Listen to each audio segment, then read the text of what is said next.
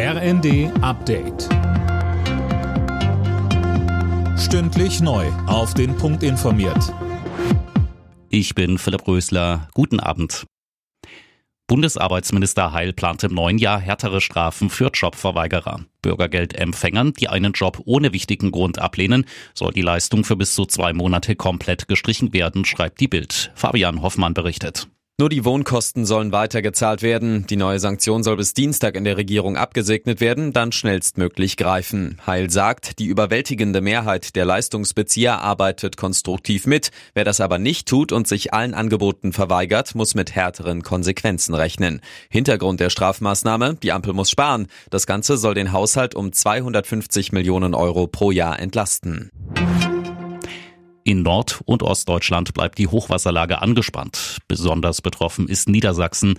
Zwei Drittel der knapp 100 Pegelstände zeigen Hochwasser an. Es mussten mehrere Siedlungen evakuiert werden. Ministerpräsident Weil hat sich heute ein Bild von der Lage vor Ort gemacht. In der Nähe von Bremen ist außerdem ein Deich gerissen. Um Magdeburg zu schützen, wurde ein Wehr geöffnet, um das Wasser der Elbe umzuleiten.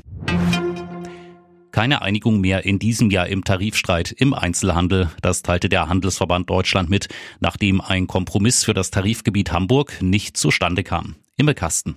Ja, und eine Lösung für Hamburg hätte eigentlich als Vorbild für die anderen Tarifgebiete gelten sollen. Vom HDI hieß es, das Ganze sei nun an den überhöhten Vorstellungen der Gewerkschaft Verdi gescheitert.